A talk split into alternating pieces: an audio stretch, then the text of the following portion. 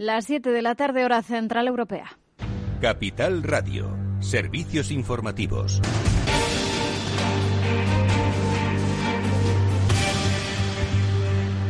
¿Qué tal? Muy buenas tardes. El Ministerio de Sanidad ha sumado este martes 4.013 contagios. Se notifican además de 291 muertos que se añaden a este recuento oficial. La incidencia acumulada sigue bajando de forma lenta. Se sitúa hoy en los 139 casos por cada 100.000 habitantes. Eh, por cierto que estos datos no incluyen los correspondientes a Barcelona por un problema informático. Hoy en el Senado, la ministra de Sanidad, Carolina Darias, ha querido destacar que la vacunación en España avanza a buen ritmo que España está ya vacunando, que somos uno de los países referentes en la Unión Europea en vacunas. ¿Le alegra eso al Partido Popular? ¿Le alegra eso al Partido Popular? Yo creo que sí, señoría. Miren, tenemos además una estrategia única de vacunación, una estrategia que es de todos, compartido por todas. Y además quiero reconocer, este Gobierno y esta ministra reconoce el buen trabajo de todas las comunidades autónomas, señoría. Por otra parte, la ministra portavoz María Jesús Montero ha adelantado este martes eh, que esta semana la Agencia Europea del Medicamento va a autorizar esa vacuna contra el coronavirus eh, desarrollada por Janssen. Esperan además que con las que ya hay aprobadas y si llega esta nueva en abril se marque un punto de inflexión, empiecen a llegar más vacunas a nuestro país para poder alcanzar ese objetivo de un 70% de la población vacunada en verano. Para el plano económico ha quedado fuera del Consejo de Ministros de hoy la aprobación de ese plan de ayudas de 11.000 millones de euros, según algunos medios. Ha habido discrepancias eh, al respecto dentro del Gobierno entre PSOE y Unidas Podemos, ya que la formación morada pedía que al menos 8.000 millones se fueran ayudas directas, pero incluso dentro de la ala socialista, unas discrepancias que ha negado María Jesús Montero. Tengo que decirle que se debe a una cuestión claramente y puramente técnica, de terminar algunos de los elementos que componen un decreto ley que es complicado en el terreno jurídico y que estamos eh, sometiendo a diferentes opiniones para ver cómo lo terminamos de abordar, pero en ningún caso es producto ese retraso de algunas de las informaciones que se han publicado por parte de algunos medios de comunicación. Pues finalmente va a haber la luz eh, en un Consejo Extraordinario de Ministros convocado para este viernes 12 de marzo. Desde el Partido Popular, Cuca Gamarra instaba al Gobierno a dejar la propaganda y dar ayudas directas a empresas y autónomos. Y, sin embargo, el Gobierno de Pedro Sánchez y de Pablo Iglesias es incapaz de articular una sola medida que lleve a cabo lo que se necesita ayudas directas a las empresas y a los autónomos. Y, por tanto, a lo que instamos es a que de manera inmediata abandonen esa política de propaganda que genera expectativas y esperanzas frustradas a los españoles. Y este martes el Parlamento Europeo ha retirado esa inmunidad a Puigdemont, a Clara Ponsatí y a Toni Comín, huidos en Bélgica desde hace más de cinco años para no afrontar ese juicio por la causa independentista. Detalles, Javier Luengo. Una decisión que ha llegado sin sobresaltos y es que el Parlamento Europeo ha cumplido con el guion y ha levantado la inmunidad al expresidente de la Generalitat, Carles Puigdemont, quien ha calificado esta decisión de un mero movimiento político. Privar-nos de la llibertat d'eurodiputats té bàsicament una finalitat política, com ho hem pogut comprovar.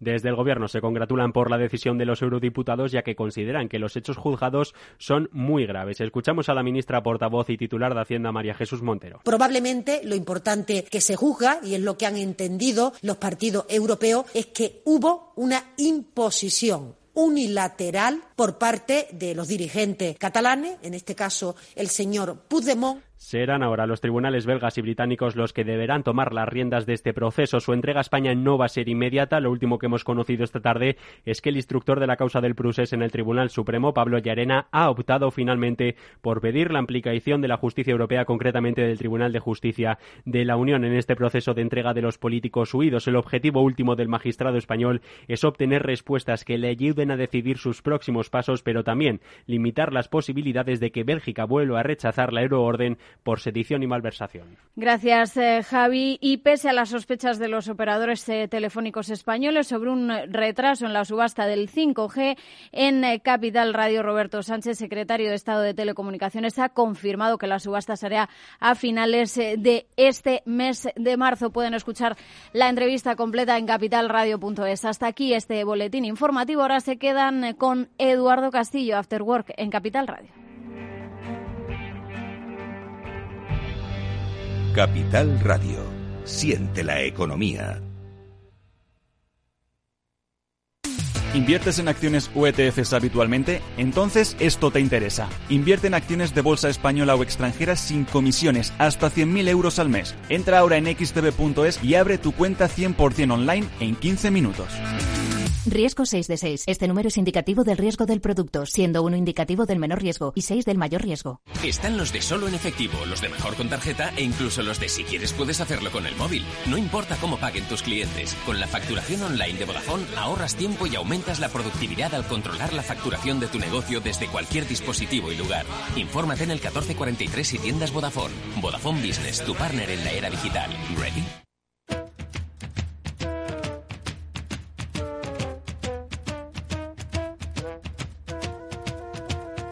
Después del trabajo, After Work, con Eduardo Castillo, Capital Radio.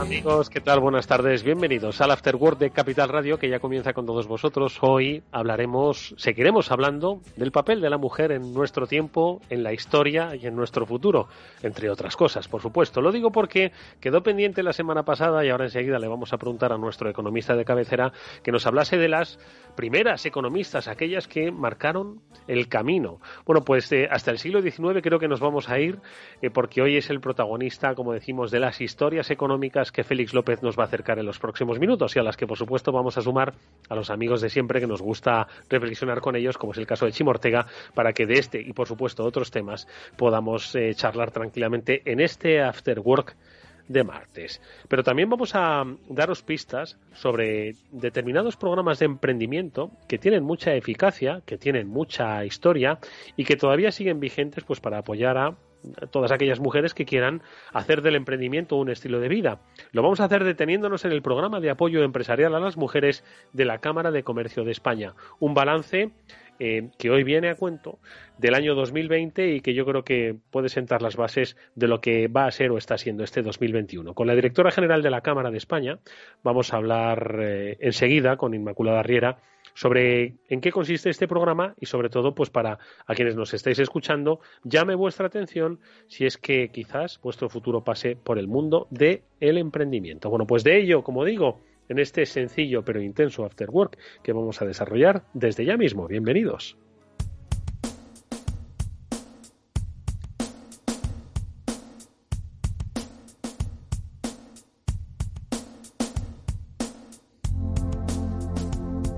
Bueno, pues eh, yo la verdad es que no recuerdo el nombre. Me lo dijo Félix la semana pasada, pero no lo apunté. Una economista que en el siglo XIX, o bueno, no sé si era economista. La cuestión es que ella con su tratado de economía quiso sentar las bases pues para una mayor independencia en este caso de las mujeres a través de su conocimiento económico. Siempre hemos reivindicado aquí que cuanto más sepas de economía, seas hombre o mujer, más libre vas a ser, por lo menos en la toma de tus decisiones, porque al final, amigos, por supuesto que hay libertad de elección, libertad de expresión, pero la verdadera libertad es la libertad de decidir qué es lo que quieres hacer con tu vida y al final eso está condicionado por la economía. Félix López, ¿qué tal? Muy buenas tardes, amigo. Muy buenas tardes, Eduardo. Vaya soflama que me acabo de soltar, pero es que es verdad. Conocer la economía es eh, emprender el camino de la libertad, que no significa que seas un liberalazo o un intervencionista, sino conoce la economía para ver cómo funciona y toma tus buenas decisiones. Bueno, o por lo menos tus decisiones sabiendo cuáles pueden ser las consecuencias, buenas o malas, ¿no? Sí, esperemos que sea así yo, porque si no he perdido toda mi vida. ¡Qué nombre, Félix! si resulta de que todo ese ejercicio queda en nada, pues fíjate, vamos a... Pero en fin, sí, es, es un poco como dices, ¿no?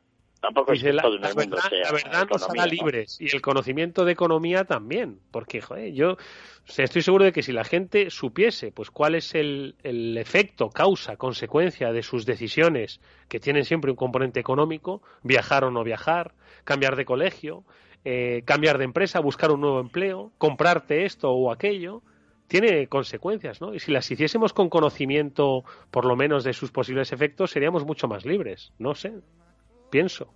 Sí, sí, pero muchas de las decisiones un poco fundamentales en la vida, incluso pues lo que tú has dicho de estudiar, ¿no? Pues no se plantean con un criterio muy económico generalmente, ni tal quizás sean, digamos, actividades que puedan demasiado prestarse a ello, ¿no? O, oye, no sé, pues pasarse, ¿no? Que también suele ser una cosa que antiguamente, pues sí, ¿no?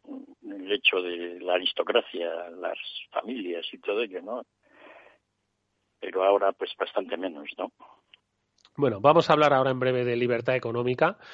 Eh, bueno, de conocimiento económico para adquirir la libertad con nuestra protagonista del día, pero antes déjame que salude a Chimo Ortega, que también nos está escuchando. Chimo, ¿qué tal? Muy buenas tardes, amigo. Hola Eduardo, buenas tardes, ¿qué tal estáis? Muy bien, encantado de saludarte. Hoy te oímos bien. Si fuese el caso contrario, te pediríamos nuevamente que eh, te movieses. Pero bueno, no sé si tú, Chimo. A ver, Eduardo Castillo, te recuerdo que al último que se le cortaba la conexión era a ti porque se te iba la luz. Exactamente. o sea. Oye, Chimo, ¿tú qué te, qué, te, qué te parece lo, de, lo del conocimiento económico que nos hará libres? ¿Qué dices tú? A ver, yo lo primero eh, espero que también sea cierto, no porque yo estoy convencido de que Félix no está desperdiciando su vida, pero si no todo lo que me está enseñando a mí, pues, pues no, no va a valer para nada. Y tampoco me gustaría que no valiera para nada, porque yo aprendo mucho esto el martes. Y hoy vengo como si fuera a una masterclass. Eh, directamente a escuchar a Félix a que nos hable de economía y de cómo es del papel de la mujer. Yo me quedé con ganas también la semana pasada. Es cierto, es cierto. creo que el conocimiento, todo el conocimiento y el económico también, por supuesto, nos hace mucho más libres. Bueno, pues eh, conozcamos un poco más de la historia de la economía y además, en este caso, protagonizada por mujeres. Yo recuerdo que hicimos un programa un día hace ya tiempo, ¿verdad, Félix? Eh, especial, que trajimos una pila de libros de economistas, de mujeres economistas, interesantísimas. No, no había ninguna española, quiero recordar, ¿no? Pero pero sí que habían aportado pues a la ciencia económica, bueno, pues oye, sus teorías y su, y su conocimiento y que ahora mismo pues la economía de nuestro día a día estuvo marcado por ello. Pero nos pusiste, Félix, en la pista de, de una del siglo XIX que, insisto, no sé si era economista o con su didáctica y actitud de compartir conocimiento, pues cambió la economía de muchas personas. ¿Quién era Félix? Sí, se llamaba Harriet Martineau. Termina así un apellido que tiene un tono francés, pero no, ella era, inglesa, ¿no? Nació en el año 1802 y murió en el año 1876, ¿no? Y en realidad no era economista. En realidad economistas en aquel entonces apenas había ninguno. En el sentido de, carrera, unos poquitos, ¿no? Pues estaba, el, tesorero de Napoleón, que era el que pagaba las guerras y poco. ¿No? Madre mía. No, hombre, la gente manejaba el dinero, pero digamos que como profesión académica, pues yo creo que en aquel entonces el primero pues sería Malthus, ¿no? Que le dieron allí una especie de cátedra en una escuela de la de, las Indias Orientales, ¿no? Fíjate mm. tú, aquella compañía que manejaba, digamos, la India, ¿no? Y bueno, pues había algunos economistas, ya luego, pues quizá Maculov, ¿no? Descendiente de, pues, de Ricardo en cuanto a línea general de defensa de la economía clásica. Estos fueron los primeros, ¿no? Harriet no era no era economista, era escritora, ¿no? Y tuvo que escribir porque era lo único que sabía, hacer en la vida para ganarse la vida. Su padre murió muy joven y la familia se quedó indigente. Y entonces, pues ella empezó a escribir de todo lo que podía, ¿no? Novelillas, artículos, etcétera. Y entonces, pues eh, en el año, pues ya, pues, iba ya a cumplir 30 años, se le ocurrió escribir un libro de divulgación de la teoría económica. Quizá fue el primer libro de divulgación también, es decir, no era un tratado al estilo de lo que escribían en aquel entonces los esudos economistas, mm. sino era un libro de divulgación. Como era ella mujer y el tono estaba un poco, pues parecía ser que era una especie de iluminación económica destinada a las mujeres, para que entendieran un poco las mujeres lo que era todo aquello. Pero en realidad no, el libro es un tratado de divulgación en general. Y fue un enorme éxito, lo cual es sorprendente, ¿verdad? Es decir, el tratado de Martino, pues que yo sepa, igual no ha habido ningún libro escrito en España en los últimos 50 años de economía por un español que haya tenido, digamos, esa, esa relevancia, ¿no? Tal es así que la, princesa, bueno, la princesa Victoria, la que luego fue la reina Victoria, pues tenía, cuando escribió el libro 15 años 16 y la reina Victoria, la futura reina, pues aparentemente no leía nada. ¿no? La reina Victoria tuvo una educación, por lo visto, bastante religiosa y en esos aspectos pues sí leía cosas, pero desde el punto de vista de la formación, digamos, académica, pues era muy pobre, no se leía nada. Pero había un amigo de su madre que la convenció del día libro de, de Martinó, las ilustraciones de la economía política. Y bueno, parece ser que fue el único libro que leyó de joven, La Reina. O sea, hasta qué punto realmente es una anécdota peculiar, ¿no? Y eso la dio mucha independencia económica. Porque hasta entonces, pues había vivido la pobre pues con enorme trabajo de escribir, porque tiraba líneas no veas. Pero ahí en una situación, esto ya se hizo muy famosa. Tal es así que luego, pues dos años después, se fue a, hizo un viaje a Estados Unidos. En aquel entonces estaba de moda ir a Estados Unidos y contar lo que pasaba por allí, porque todo era una especie de novedad para los europeos. Hmm. Hoy estos americanos que han montado ahí una república, ¿qué estarán haciendo, no? ¿Les funcionará? ¿Cómo será? Y se hmm. escribieron muchos libros al, respecto. El más famoso, sin duda, la diferencia, es la democracia de Bill, ¿no? Hmm. Que es un libro absolutamente maravilloso. Pero Harriet hizo otro, ¿no? Sociedad en América. Sociedad en América. Sí. ¿Cómo es? Hizo Sociedad en América. Fue Sociedad en América, Sociedad en América, ¿no?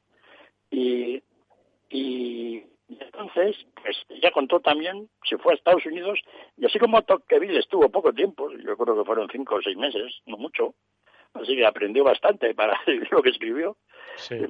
Estuvo año y medio, es decir, y bueno, pues cuenta muy bien todo aquello en la parte, ¿no? De cómo llegó allá a Nueva York, todo, cómo la recibieron, claro, era, era una especie de heroína, era muy conocida en, Estados Unidos. Y entonces pues todo el mundo la recibía y la invitaba y, y bueno, todo le iba bien hasta que se metió un poco en camisas de once varas. ¿Por qué? Bueno, se metió.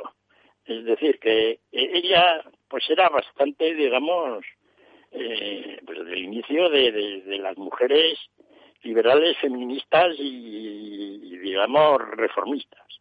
Mm. Y el esclavismo no le gustaba nada. Mm. Y entonces eso pues se lo contaba a, sus invitados. Y a algunos les gustaba y a otros no. Mm. como con ella, pues, los que realmente defendían la esclavitud. Y, algunas veces tuvo que dejar de ir a algunos sitios porque se estaban montando manifestaciones para ir en contra de ella, ¿no? Bueno, esta es la historia de, de, de Harriet Martineau y su libro Las ilustraciones de economía política. Yo lo tengo por aquí, un montón mm. por ahí, escondido debe estar. Hace poco lo leí, lo he leído un par de veces, ¿no? Y la mm. verdad es que es un libro, es un libro muy bueno, es curioso, es decir, para yo que he leído economía clásica, pues bastante, pues mm. tengo que reconocer que es una exposición bastante razonable de muchas de las cosas que básicamente la teoría económica de Ricardo, que se explicaba, ¿no?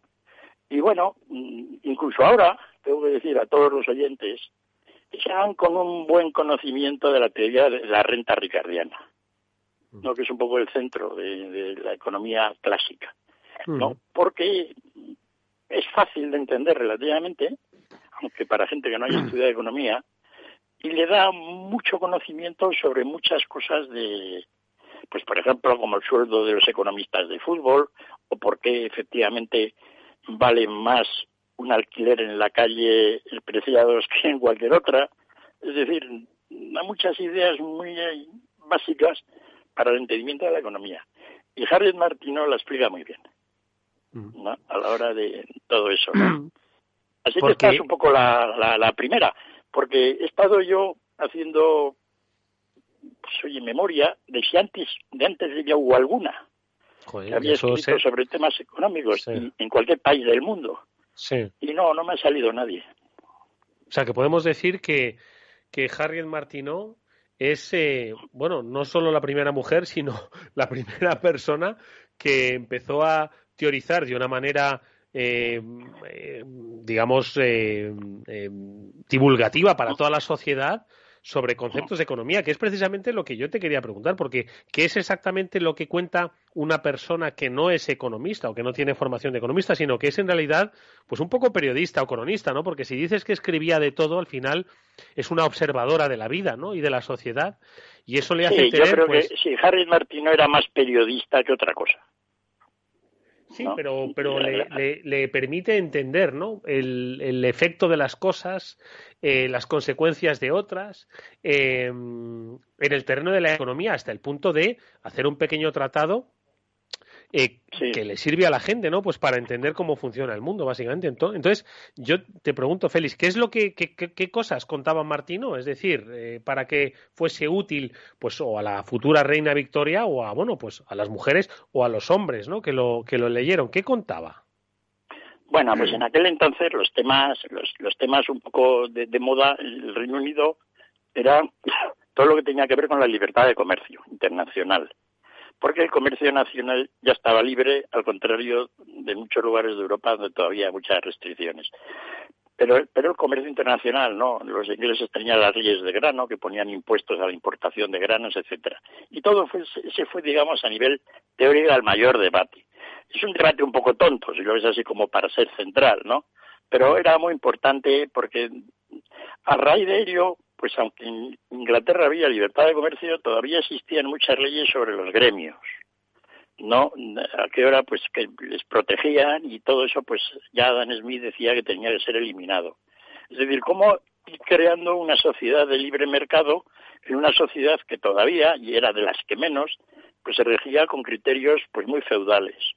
¿no? Incluso pues aspectos de quién debía pagar los impuestos, para qué debían servir, las leyes de los pobres, es decir, los ingleses tenían pues un sistema de, de, de, de, parro en las parroquias, en los pueblos, pues para que los pobres que estaban allí pudieran de alguna manera vivir, ¿no? Pero tenían unos esquemas muy duros de funcionamiento de todo aquello.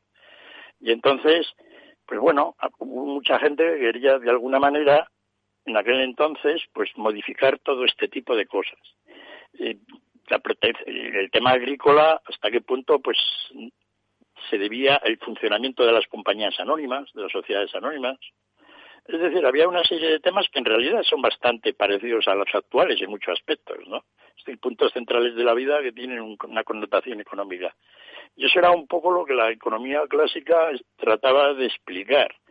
Es decir, la teoría la teoría del comercio internacional, de los precios relativos del comercio internacional de la de, la, de, de, Ricardo, pues que se enseña todavía en todo libro de Introducción a la Economía, pues no cabe duda de, la ventaja comparativa, no cabe duda de que, de que es un ejercicio intelectual potente a la hora de explicar cosas. No es algo, digamos,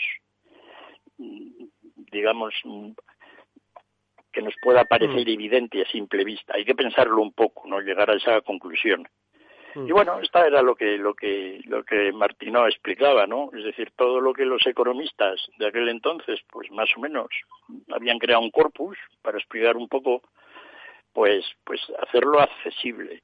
Y tiene mucho mérito porque no era fácil de alguna manera ordenar de una manera sencilla toda la economía ricardiana ¿no? que era un poco el centro teórico Oye, Félix, de... ¿Y, mm. ¿Y, está accesible? O sea, uno puede comprar en, en, la casa del libro o en Amazon o en donde sea, o en, o en la mar de libros, que también, ¿eh? en libros antiguos, el tratado de Harry el Martino. Eh, sí, pero español, no está traducido al castellano no que yo creo. Mm. No. Eh, sí, se ve. Yo, lo, yo tengo uno, yo tengo dos, creo, pero uno lo compré hace bien poco ¿no? Era como, bueno, hace bien poco, hace cinco o seis años o siete, en inglés, ¿no? Aquí en Madrid, en una economía, en una librería de, de economía, ¿no? Y se puede encontrar en Amazon seguro, ¿no? Pero es seguramente en inglés, ¿no? Y, y yo creo que al castellano nunca, nunca se tradujo. Pero bueno. igual sí, ¿eh? Porque fue un libro, ya lo miraré, porque fue un libro realmente que tuvo su influencia y era un libro que se vendía, al menos donde se vendió. Claro, en España en aquel entonces, como, mandábamos como mandábamos, pues vete a saber, ¿no? Pues eh, si el libro de Harriet Martino ayudó a muchas mujeres a obtener la libertad económica, la capacidad para emprender, hoy eso traducido en nuestro tiempo son los diferentes programas que instituciones como la Cámara de España desarrollan, entre otras cosas a través del eh, programa de apoyo empresarial a las mujeres, del que vamos a hablar enseguida con eh, su directora general y que espero que sea inspirador, como decimos, para obtener libertad, e independencia económica. Oye, inspirador también para muchos otros, pero hoy lo centramos en ello. Volvemos enseguida, nos vayáis. Eduardo Castillo en Capital Radio, After Work atención a los oyentes, una noticia para los inversores. XTB elimina las comisiones. Con XTB puedes comprar y vender acciones y ETFs con cero comisiones. Lo has oído bien, cero comisiones hasta 100.000 euros al mes. Tienes que entrar en xtb.es y abrir tu cuenta en menos de 15 minutos. El proceso es 100% online y vas a poder comprar o vender cualquier acción por cero comisiones en xtb.es. Riesgo 6 de 6. Este número es indicativo del riesgo del producto, siendo uno indicativo del menor riesgo y 6 del mayor riesgo. Conecta Ingeniería es el programa que acerca la ingeniería a la sociedad. Todos los miércoles de 10 a 11 de la mañana en Capital Radio con Alberto Pérez. Conéctate. After Work con Eduardo Castillo.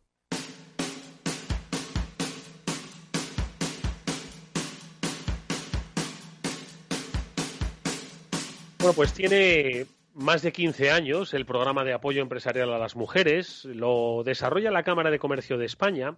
El año pasado fueron casi 5.000 las emprendedoras que eh, quisieron montar su negocio y en eh, cifras, pues 1.142 eh, empleos generados. ¿Qué se puede hacer este 2021 y el 2022 y los próximos años? Se lo vamos a preguntar una de sus responsables, Inmaculada Riera, es directora general de la Cámara de Comercio de España. Inmaculada, ¿qué tal? Muy buenas tardes, bienvenida. Hola, muy buenas tardes. Muchísimas gracias por compartir tertulia con vosotros. Oye, rápidamente, eh, Inma, eh, los datos son estupendos. Eh, si cada año ayudamos a 5.000 emprendedores a montar su propio negocio, desde hace 15 años, madre mía, ¿cuánta gente, cuántas personas tendrán ya el sello del programa de apoyo empresarial a las mujeres? ¿no? Y entiendo que cada año mejor y cada año entiendo que más novedoso, más digital, va evolucionando, ¿no? Cuéntanos un poco.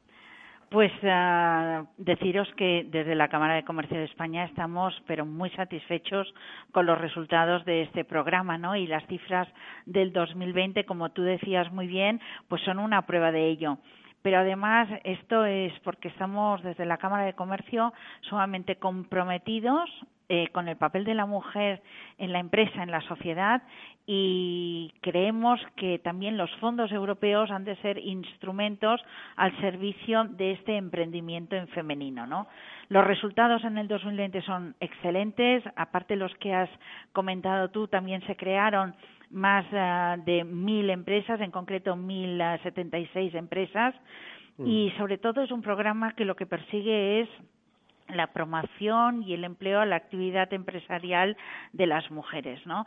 Obviamente estamos en un contexto de crisis, obviamente este programa es un instrumento de ayuda, ¿no? a las mujeres para que encuentren también una salida laboral, ¿no? o una reinserción laboral a través del emprendimiento pero lo que queremos en los próximos años son dos cosas no solo mejorar estas estas cifras no y sumar a las 5.000 emprendedoras del 2020 muchas más más empleo y más empresas sino sobre todo que la mujer entienda que el emprendimiento ha de ser una convicción, ha de ser una salida, ha de ser una, una forma ¿no? de medirse a sí mismas y de medir la mm. capacidad de las mujeres de gestionar y de emprender nuevos negocios. Eh, el, programa exactamente, eh, ¿qué es lo que quiere? Porque entiendo que tiene muchas direcciones, pero quienes a él eh, se apuntan, se interesan, se inscriben, ahora nos cuentas un poco cuáles son pues esas oportunidades. Eh, ¿Qué es lo que pretende un poco? Eh, quizás ayudar ya a negocios montados, ayudar con ideas que todavía no son negocios, acelerar otros que, bueno, tienen buena perspectiva.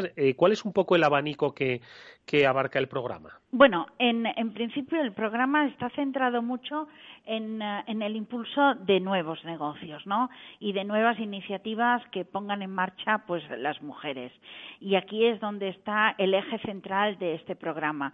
Pero nosotros lo que también tenemos que hacer es aquellos negocios que ya se han iniciado pues apoyar en su crecimiento, ¿no? Y apoyar en su crecimiento a las mujeres que los han liderado, que los han impulsado, sobre todo a través de la formación, ¿no? Y también de herramientas de asesoramiento, asesoramiento también financiero para el crecimiento del propio negocio y sobre todo el eje puntal de la formación. La formación es clave en, eh, en, incentivar, en promover ¿no? este emprendimiento femenino desde el inicio, desde la creación de este nuevo negocio y mm. también la formación es clave para hacer que este negocio pues eh, crezca no solo que sea viable, sino que crezca y que tenga un recorrido en empleo y también, ¿por qué no?, ¿no?, en internacionalización.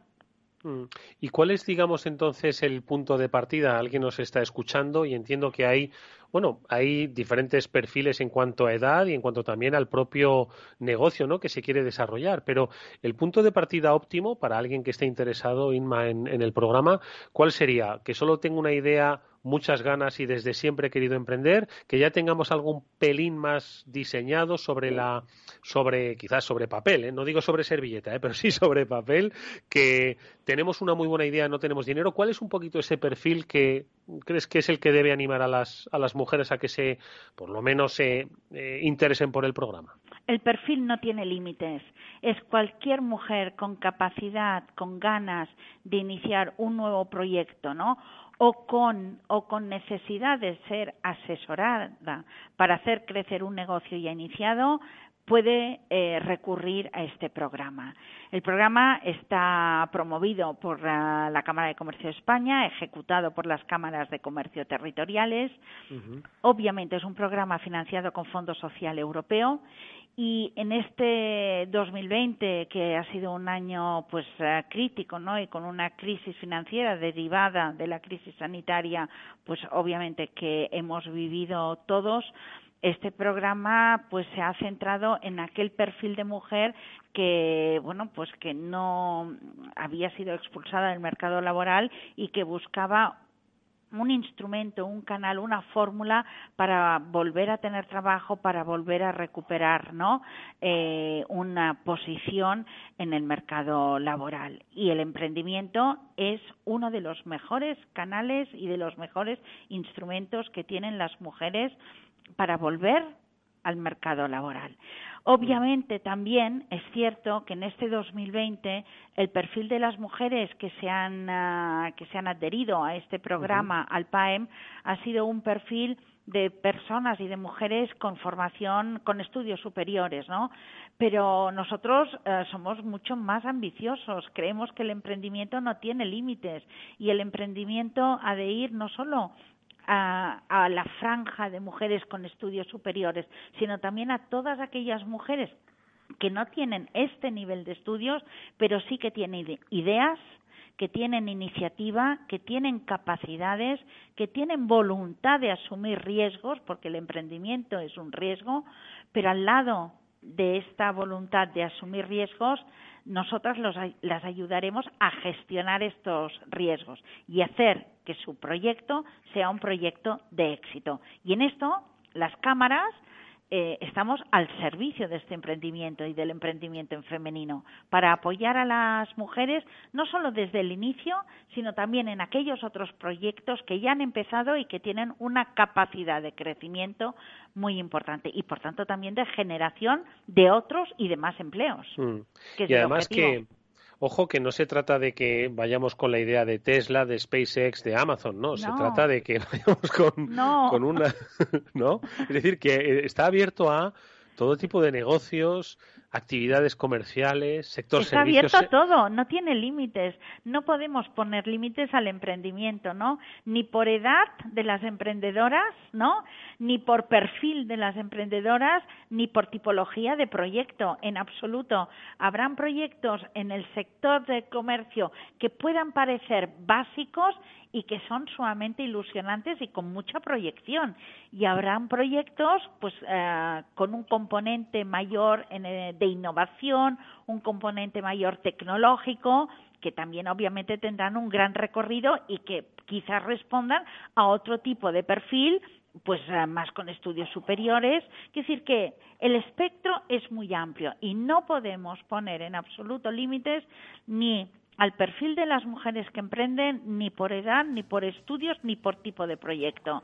Porque hay proyectos en todos los sectores que pueden ser muy, muy, muy ilusionantes, muy válidos y generadores no solo de empleo para quien emprende, sino de más empleo para quien se suma a este proyecto.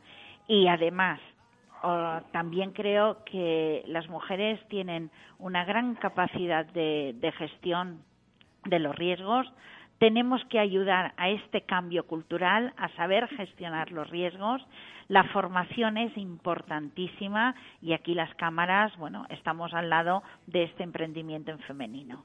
Ya te digo yo que, que la toma de decisiones efectivamente es mucho más acertada cuando la eh, realiza una mujer por esa capacidad de asunción de riesgos y de análisis previo. Ah, Inma, pues entonces no nos queda nada más que volver a dar las coordenadas eh, en la Cámara de Comercio de pues cada zona, cada región, que pregunten por el PAEM, por el Programa de Apoyo Empresarial a las Mujeres. Y las 85 cámaras de comercio, sumamente todas comprometidas con el papel de la mujer y sobre todo convencidas de que el emprendimiento es una magnífica herramienta al servicio del progreso de la mujer y de la mejora del posicionamiento de la mujer en nuestra sociedad y en nuestra economía. Y en ello estamos.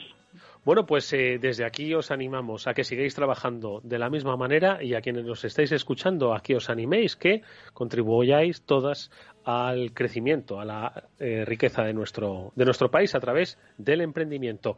Inma Riera, Inmaculada Riera es la directora general de la Cámara de Comercio de España. Inmaculada, muchas gracias. Enhorabuena por esos datos, que 2021 los multipliquen.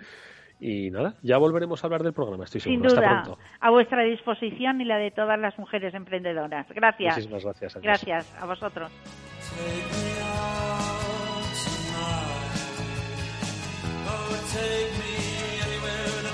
Bueno, pues nosotros seguimos con nuestro programa. Félix eh, López y Mortega estaban escuchando a nuestra, nuestra invitada. Eso que decía es, eh, es cierto. Las mujeres tienen una capacidad analítica y de asunción de riesgos bastante, bastante mayor. ¿no? todas y no todos, ¿no? Pero vamos, que al final sí que ha quedado demostrado y comprobado y ojalá que sigan creando empleo y buenos, y buenos negocios. Me llama la atención, fíjate, Félix, Chimón, lo que, lo que nos contaba nuestra invitada. Sector servicios, ¿no? Ha sido principalmente, ¿no? Las labores predominantes, pero ojo, también eh, dentro del sector servicios, lo que eran actividades comerciales y sectores personales, me llama también, ojo, también sector industrial, ¿eh? que es que parece que no hay industria, y oye, poco a poco, a poquito a poquito, ¿qué dirían? Feliz. Sí, no, la verdad es que se le, se le veía a Inmaculada muy, muy ilusionada y con mucho entusiasmo en lo que hace, ¿no? Una actividad realmente pues fundamental que los españoles necesitamos pues en cantidad, en realidad todo el mundo, ¿no? Gente con nuevas ideas que vayan desarrollándolas. Y sí, eh, todos los que hemos sido profesores o somos profesores en escuelas de negocios o estamos relacionados con el tema de la formación a nivel empresarial, pues siempre al final caemos en el tema este de cómo podemos ayudar a la gente a montar negocios, ¿no? Y mm. como decía Inmaculada, pues el cambio es enorme, las posibilidades son muchas, ¿no? Es decir, porque además toda la gente es diferente todos sabemos que pues, hay gente muy lista, pero que quizá no tenga las condiciones, digamos, más claras para ser emprendedor, pero que curiosamente cuando estás hablando con él le das una idea y luego lo desarrolla, ¿no? Así que es todo un misterio cómo desarrollar, digamos, capacidad empresarial, pero, pero, pero toda la actividad que, vaya dedicada a desarrollarlo, pues claro, es muy bienvenida, ¿no? y efectivamente, ¿no? Pues ahora la, la, economía es básicamente economía de servicios. El 80% de los empleos van por ahí. Pero muchos de esos servicios son realmente servicios que se proveen a las empresas industriales. ¿no? España pues tiene más economía industrial de lo que la gente se cree y bastante buena, porque si no no podríamos tener digamos ese comercio internacional digamos tan brillante en productos que tenemos, ¿no? Que básicamente son todo productos, porque el comercio de servicios internacional, que es el turismo, es pequeño comparativamente. Entonces, bueno, ahí, ahí estamos. A ver que yo, pues, oye, que vayan dando todo el mundo con la clave, que cada vez se apunte más gente a esto y, que vamos a necesitarlo mucho en los próximos años. Oye, de todas formas, Chimo, donde sí que ha habido emprendimiento en los últimos años en el área industrial o servicios que sirven a lo industrial es en el sector del automóvil, ¿no? Ahí sin duda que no sé si ha habido mucho, yo creo que sí, y que todavía hay capacidad para que haya más, ¿no? Mucha, mucha capacidad. Ayer entrevistaba en el programa a María Elena Antolina, la presidenta de Cernauto, y le preguntaba por esto y me, decía que hay mucha capacidad, sobre, sobre, sobre todo de que en el sector industrial y en el sector empresarial de crecimiento. Es decir, es verdad que se han incorporado ya muchas mujeres al sector empresarial y al sector industrial de este país, pero es verdad que todavía no han llegado tantas al, a los puestos de responsabilidad. Eh, estamos cubriendo etapas, que decía María Elena, estamos pasando esas etapas para que las mujeres eh, suban esos escalafones y lleguen a situarse en los mismos puestos o en las mismas eh, condiciones que los hombres. En cuanto al emprendimiento, yo creo que la mujer emprende mejor que el hombre porque es que me, me vais a perdonar, pero tiene un cierto sentido, es más listo. Yo siempre que he tenido jefas mujeres he aprendido mucho más que jefes hombres, eh, porque ven las cosas de otra manera y tienen otra sensibilidad de afrontar las cosas, lo cual creo que es una ventaja competitiva de cara al mundo al mundo laboral. Mm. Mm. Sí, sin lugar a dudas. Eh, sí, las capacidades, hombre, quiero decir, hay, como dice Félix, hay gente lista y gente no tan lista en todos lados, ¿no? claro, pero las capacidades no implican el sexo del que sea, es decir, hay mujeres listas, hombres listos. Sí, sí, sin lugar a dudas. Pero bueno, no sé, de todas formas, yo, como Félix ha dicho, ¿no? La importancia que tiene la formación. Al final, nuestra protagonista hoy, Harriet Martineau, pues no hacía otra cosa nada más que dar formación ¿no? a, esa, aquellas mujeres para que entendiesen los entornos económicos en los que se desenvolvía su tiempo y, tomasen decisiones más acertadas. ¿no? Y de la misma forma que el programa ¿no? de la Cámara de, Comercio de España eh, implica que la formación es básica. ¿no? Y decía Félix ¿no? que como profesor de escuela de negocios que la formación es el primer paso ¿no? en el emprendimiento. Pero claro, yo le quería preguntar en este sentido a Félix que hoy en día, eh, ¿qué es lo mejor que se les puede enseñar a alguien que quiera pues, ser emprendedor, montar su negocio, montar su tienda? entiendo que de comercio internacional como hacía Martinón, no, pero o, sí, no lo sé. ¿Qué es lo que, qué es lo que crees que en lo que es materia de formación sería lo básico que debería pues conocer alguien que no tiene ni idea de economía, pero que sí que cree que puede ganarse la vida, pues participando de la economía. Félix. Sí, la verdad es que muchos de los programas de formación para emprendedores pues tienen un componente básico de economía de empresa, ¿no? Contabilidad, derecho, etcétera, de cosas que son aspectos formales todos de todas de y son fundamentales no pues oye entender un balance los aspectos financieros pero todos los que y en realidad todo el mundo está convencido de que eso no es el aspecto central no entonces el aspecto central son los intangibles que son tan difíciles de hacer.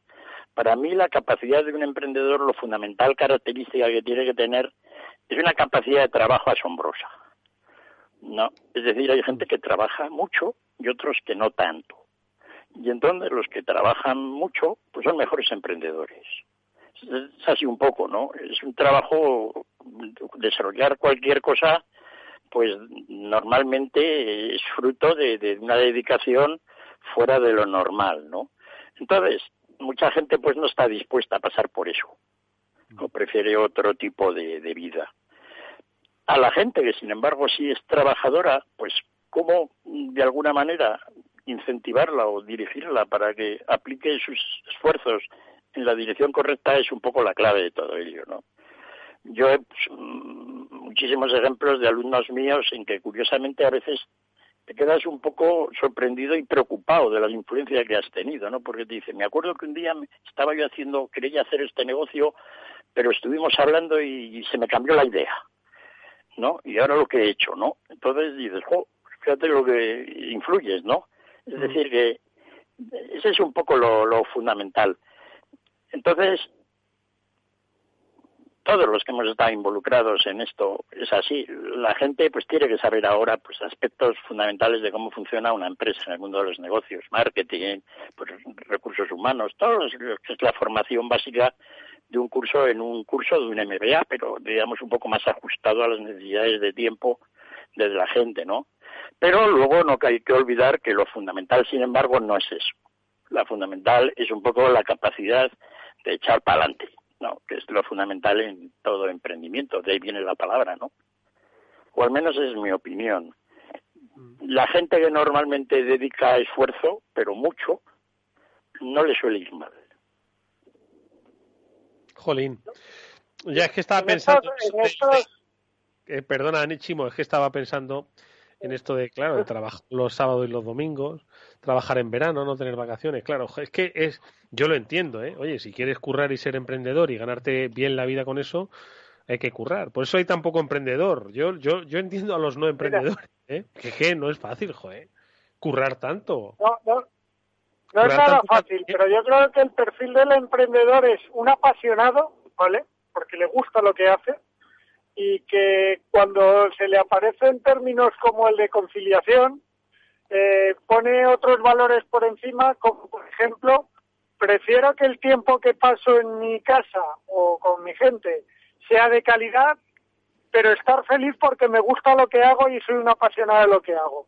Porque a lo mejor si no dedico a lo que me gusta mi tiempo, a lo mejor ese tiempo va a ser más, pero de peor calidad son razonamientos distintos que están en la cabeza de un emprendedor, pero yo creo que para cumplir todos esos requisitos que estáis diciendo, lo primero que le tiene que pasar es que le apasione lo que hace.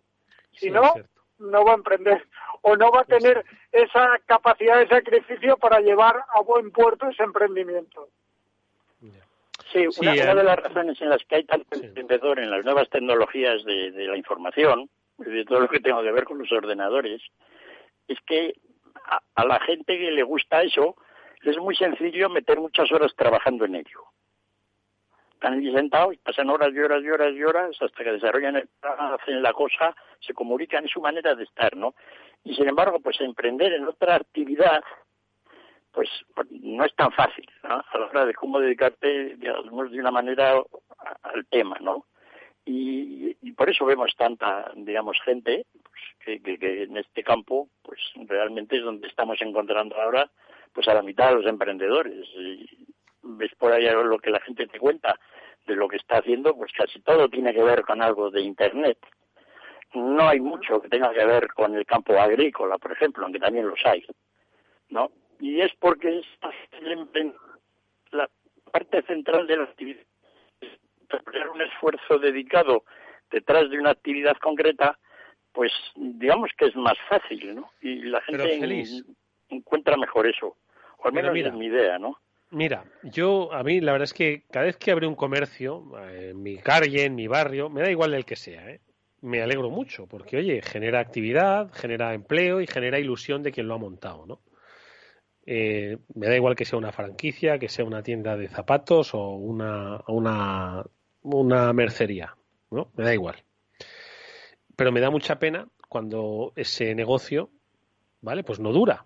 Y eso, pues estoy seguro de que cada uno en vuestro barrio habéis visto locales que han intentado ser una cosa, que luego han intentado ser otra, que han estado un tiempo vacío, que de repente van a volver a ser otra cosa y ahora no están, en fin. Entonces, eh, a mí eso me da, me da, la verdad es que me da mucha pena. Pero, y, pero al mismo tiempo pienso, mirad, os pongo un ejemplo. Al lado de mi casa, pues pusieron un negocio de uñas de estos, de Happy Nails o Nails, Quickie Nails, no sé cómo se llamaba, ¿vale? Y entonces entendí, pues que bueno, que era un negocio, pues quizás de oportunidad, pues porque hay muchos de uñas y la gente, bueno, el estilo de vida y bueno, pues tienen, tienen su público, ¿no? y pues ya no está, ya se ha ido a pique el, negocio de las uñas. No está, ya está vacío el local, ¿no? Entonces, pues me da mucha pena, pues quien lo montó, pues entiendo que lo hizo con mucha ilusión, no sé si era el negocio de su vida, pero dijo, bueno, esto me han dicho, pues que igual, que igual funciona. No sé si ese mismo montó antes una tienda de vapeo, ¿eh? ojo, ¿eh? No, no, no tengo yo ni idea del perfil. Pero claro, la gente, la gente que monta negocios más o menos efímeros son emprendedores con ilusión y seguro que estarían currando pues todo lo que le, permita la legislación laboral y horaria, feliz, ¿no? Entonces, y sin embargo se van a, eh, siguen haciéndolo. O sea, yo eh, no sé. Hay gente que dice, oye, yo voy a montar una tienda en esta calle, pese a que han cerrado otras tiendas en esta calle. ¿Hay algo que no nos cuentan del mundo del emprendimiento, Félix? Bueno, ya decía Keynes que el hecho de la inversión y el hacer cosas del emprendimiento era, digamos, el triunfo del optimismo sobre la razón. Entonces, lo que se llamaba la, una especie de exuberancia irracional emprendedora, ¿no? Que hace que pues la gente se meta por casos así, ¿no? Otro economista famoso, ahora que hoy estábamos de economistas, Frank Knight, ¿no? Que es un poco el creador de la escuela de Chicago en algunas de sus variantes, ¿no? Pues este también decía que la tasa de rendimiento de la inversión generada en todos estos pequeños negocios que se montaban uno detrás de otro, pues que era negativa, es decir, la gente lo sigue haciendo, ¿no? Es como una especie de, es difícil de, entender, pero es un poco la clave de todo ello, ¿no? Y efectivamente, yo cerca de mi casa hay una esquina donde han puesto siete restaurantes diferentes en los últimos siete años, mm. ¿no? Y el otro día, no ese mismo, pero estaba pasando por otro y veo que en un local bastante grande estaban poniendo un restaurante flamante ahora. Digo, pero cielo santo, ¿no? Como estamos, hay gente todavía realmente optimista, ¿no? Sí, y aquí en la calle, en la calle Genova han puesto un bar precioso, restaurante de lo mejorcito de todo Madrid, visto desde fuera. Yo a mí todavía no me ha dado por entrar. Pero mm. digo, joder, qué optimismo tiene la gente, porque allí se han gastado más de un millón de euros.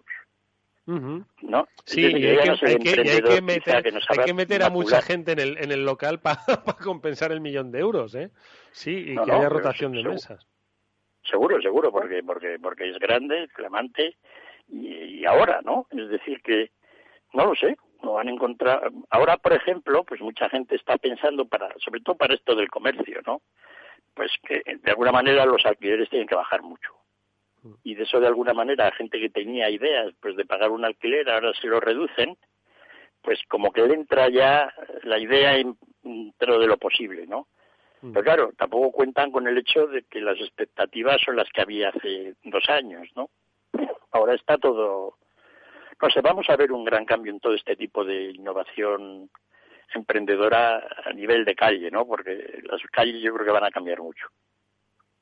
Chimo eh, yo, yo es que creo que eh, tenéis razón, en mi calle también hay un local de esos que abre y cierra permanentemente cambiando de negocio, pero nunca funciona. El, yo le llamo el local maldito, porque siempre hay un local en todos los barrios que montes lo que montes, nunca va a funcionar. Parece que el que, que el que lo monta nunca se entera que lo está montando en ese local, pero es un poco, yo creo que, yo creo que el que monta, el que monta un negocio, aparte de que es un emprendedor y un poco loco, sin duda, yo creo que siempre piensa que su negocio o su idea sí que va a funcionar. Respecto a las otras que no han funcionado y que no sabe bien por qué la suya sí, pero está convencido de que la suya va a funcionar. ¿Sabes? Entonces, es el concepto irracional con el que yo creo que todo toda persona que asume un riesgo eh, superior a lo que a lo que sería recomendable según la economía y según los términos, pues pues yo creo que lo que le pasa es eso, es que, que toma esa decisión un poco inconscientemente, porque si no, ¿cuántas cosas no se iban a montar? ¿O no?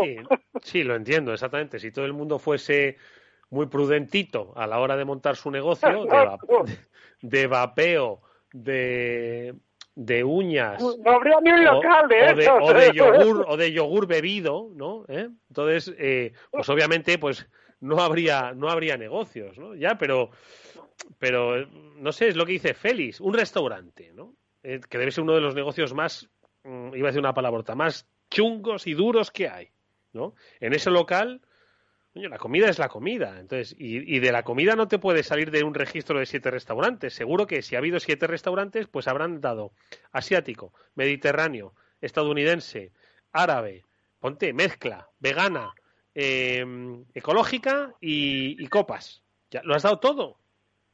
Y aún así, se sigue, se sigue montando un restaurante. O sea, esto es, es, que más irracional no puede ser. Félix. Y en el local maldito. Claro, claro. el local gafe.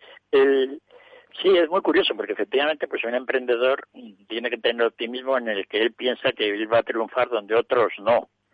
¿no? Y que él sabe por qué va a triunfar, porque su producto y por él. Es curioso porque le preguntan luego a los emprendedores que han tenido éxito, que te explican por qué lo han tenido, y se quedan un poco en blanco. No, es decir, no saben articularlo demasiado bien. Luego te cuentan algunas generalidades, ¿no? Que han ido aprendiendo sí. diciendo, pero ellos en realidad tampoco lo saben exactamente, ¿no? Siempre queda la duda esa, oye, pues estuve en el momento oportuno la suerte, ¿no? Pero claro, reconocer la suerte tampoco no es algo la que... Frase... Eh, Félix, y la frase esa, no sería capaz de volverlo a hacer. Dices, pues mal vamos, porque no sabes cómo lo has hecho.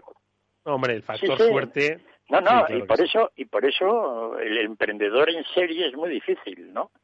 Es decir, hay gente que ha dado con un negocio y le va muy bien y ahí lo desarrolla fenomenalmente. Yo creo que la mayoría, pero los que intentan montar otro negocio y ocurre en las grandes empresas. La mitad de los nuevos negocios que montan las grandes empresas son un fracaso. Sí. No, fíjate la Coca-Cola, es la compañía más fracasada del mundo. Cada año saca un producto nuevo que luego al final de año lo tiene que retirar. Mm. ¿no? Digo la Coca-Cola como cualquier otra, ¿no? Es decir, de sí, las empresas grandes de bienes de consumo que saquen muchos productos. Es decir, que el fracaso realmente es la ley natural, ¿no? Lo que queda, el residuo, pues es los que han sobrevivido, que afortunadamente nos sirven para que todos los demás comamos de ellos, ¿no? Mm. La cherricola, que la verdad es que aquello era imbebible, vamos, una cosa... Madre mía. Ah, y temas y, con vinos y con, bueno, algunas sí. con, todos los años sacan, ¿no? Y además no solo eso, es decir, ahora en todas las empresas no nos vamos a centrar en la Coca-Cola, ¿no? Que cambian la lata, cambian el sabor, cambian lo que pueden, porque algo tienen que hacer, ¿no? Pero hoy en todas estas empresas hay un montón de productos nuevos que están lanzando todos con un gran optimismo, claro, se lo tienes que contar al jefe, que esto va a ser el bombazo, pero que van a estar todos condenados al fracaso mayoritariamente. ¿No? Es tremendo, por más estudios de mercado que hacen. ¿no? Yo me acuerdo con otra... Con otra que le dedican bueno, al desarrollo a ver, de la lata. Escuchar, que no estamos desanimando, no en absoluto. Que no, simplemente no. no estamos desanimando, simplemente que le deis una vuelta y media o que preguntéis qué negocio estuvo antes puesto ahí. Simplemente eso, preguntadlo. Quizás, yo que sé, os ahorre disgustos o que busquéis otro local. ¿Por qué? No Porque sé. este bueno, local está más barato que los del resto del barrio. Exactamente. En fin. Amigos, que nos despedimos hasta, hasta aquí, que hemos llegado con un interesantísimo y divertido programa que hoy hemos compartido junto a Félix López y a Chimo Ortega. Chimo y Félix, mil gracias, amigos. Gracias a Gracias ti, Eduardo. Y que a todos ustedes, que como siempre, gracias por estar al otro lado del Afterwork, que gestionó técnicamente Néstor Betancor. Os habló Eduardo Castillo y volvemos como siempre mañana a la misma hora, 19 horas en directo y por supuesto cuando queráis a través de la página web de Capital Radio. Adiós, cuidaros mucho.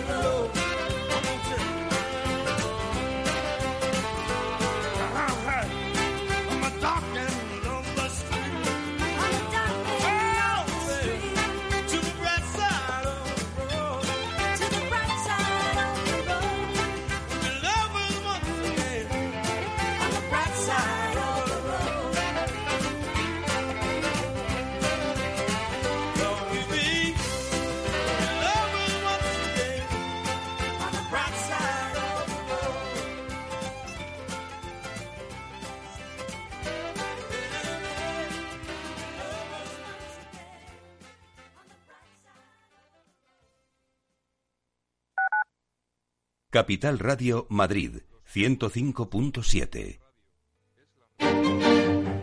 Los viernes en Capital Radio, la salud protagonista. Valor Salud.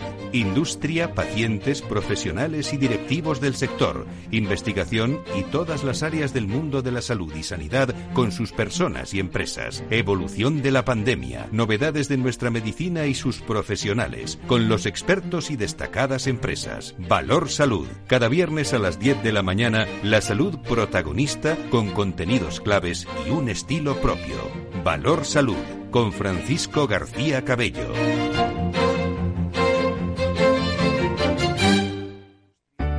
Conecta Ingeniería es el programa que acerca la ingeniería a la sociedad.